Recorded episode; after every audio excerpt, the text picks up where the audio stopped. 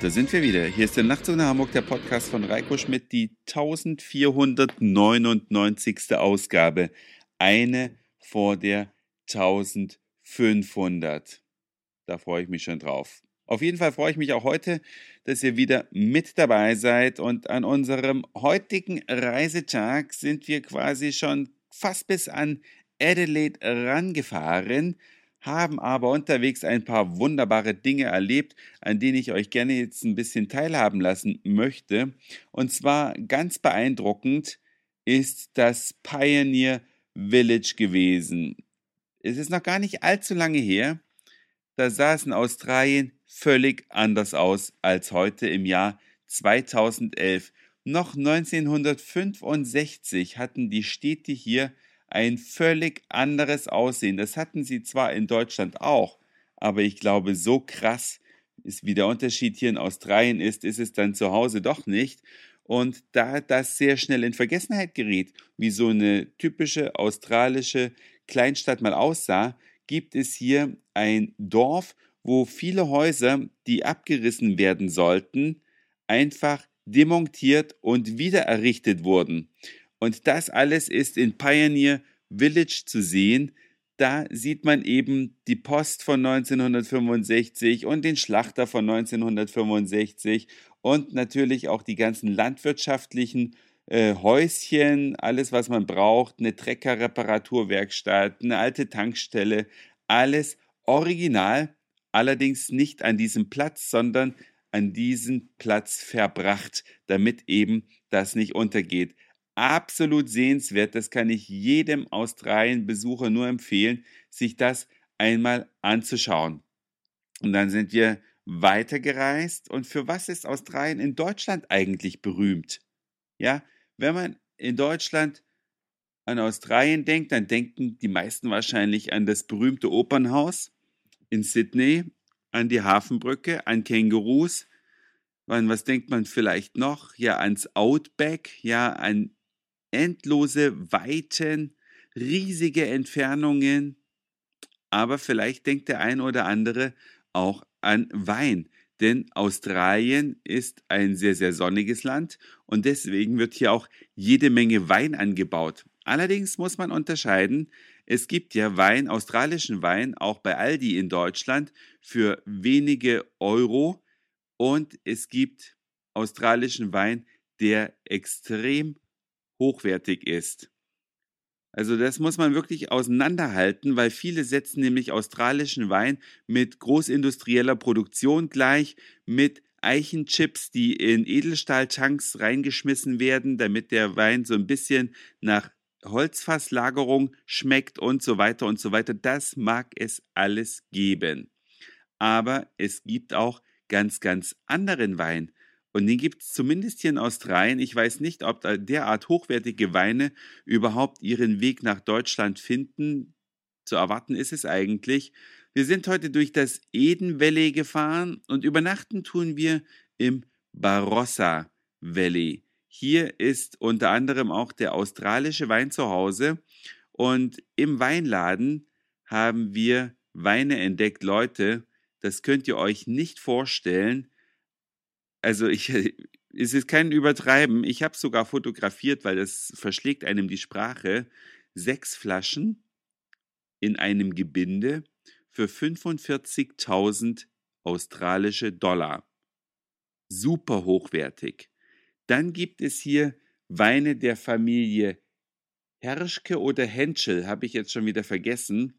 Auf jeden Fall waren es Deutsche. Übrigens haben auch deutsche Einwanderer, das haben wir heute an einer Gedenktafel gesehen, den Weinanbau überhaupt erst nach Australien gebracht, und zwar waren es Preußen. Ich frage mich zwar, in Preußen wächst ja eigentlich kein Wein, äh, wie die das äh, angestellt haben, aber es geht alles auf Deutsche zurück, diese Weinanbaugeschichte hier in Australien.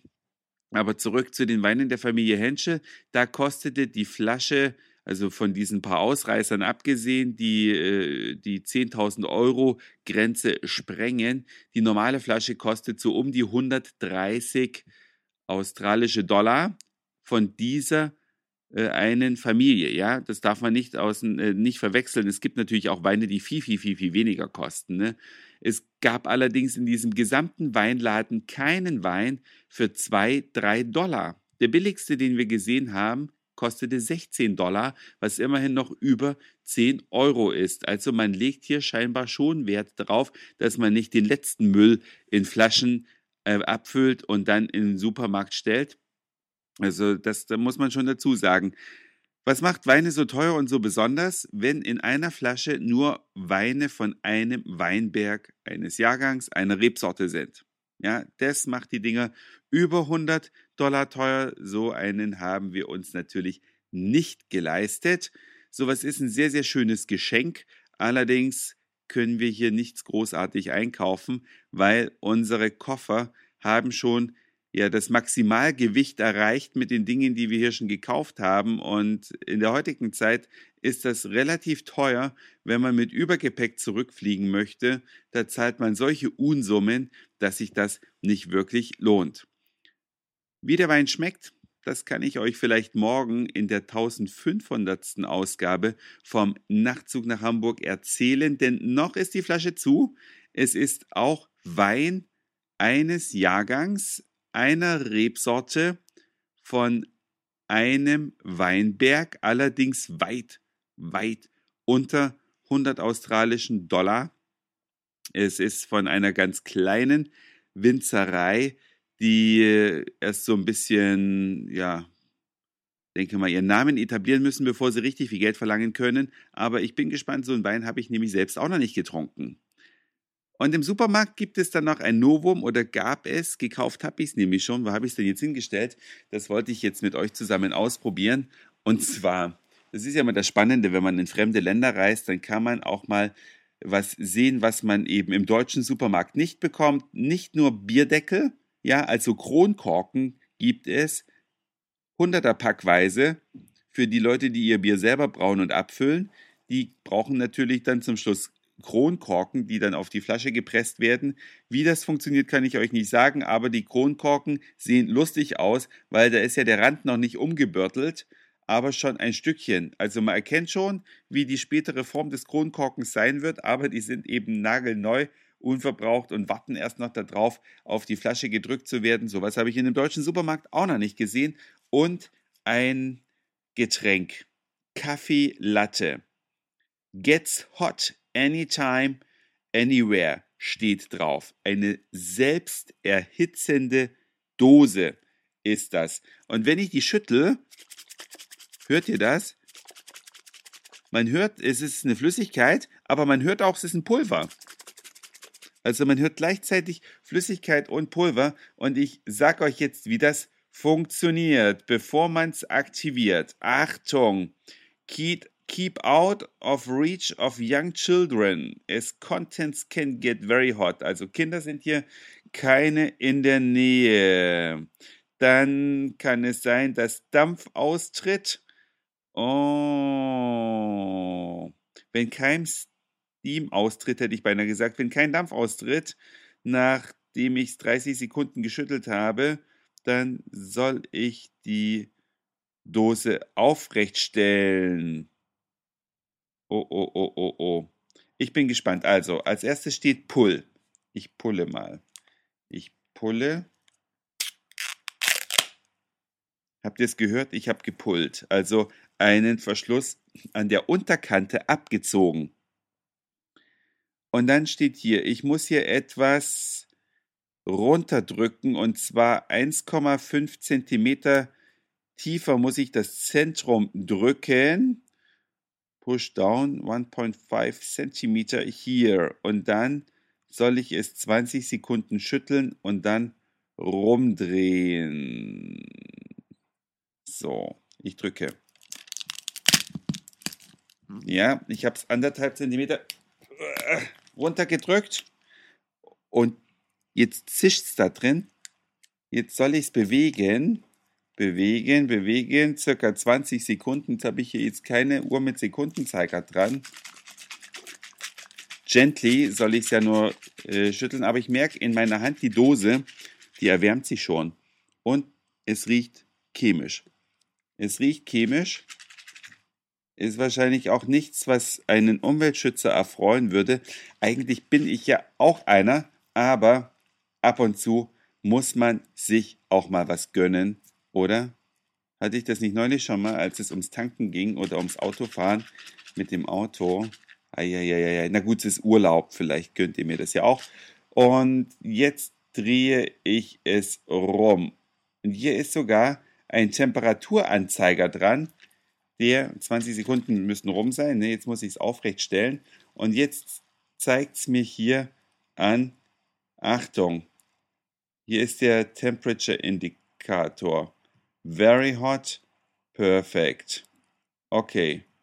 Ich glaube, es ist im Moment very, very hot. Aber jetzt steht nicht, wie ich es aufkriege. Make sure. Also ich muss es jetzt drei Minuten warten lassen. Gut. Solange will ich euch aber nicht warten lassen. Ich werde also gleich die Dose aufmachen und dann bin ich nochmal kurz zurück.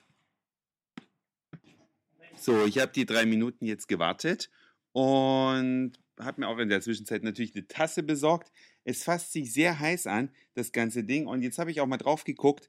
Das ist von der Größe her so groß wie eine normale Cola-Dose in Deutschland, wo also 330 Milliliter reinpassen. Allerdings sind hier nicht 330 Milliliter Kaffee drin, sondern nur 210 Milliliter.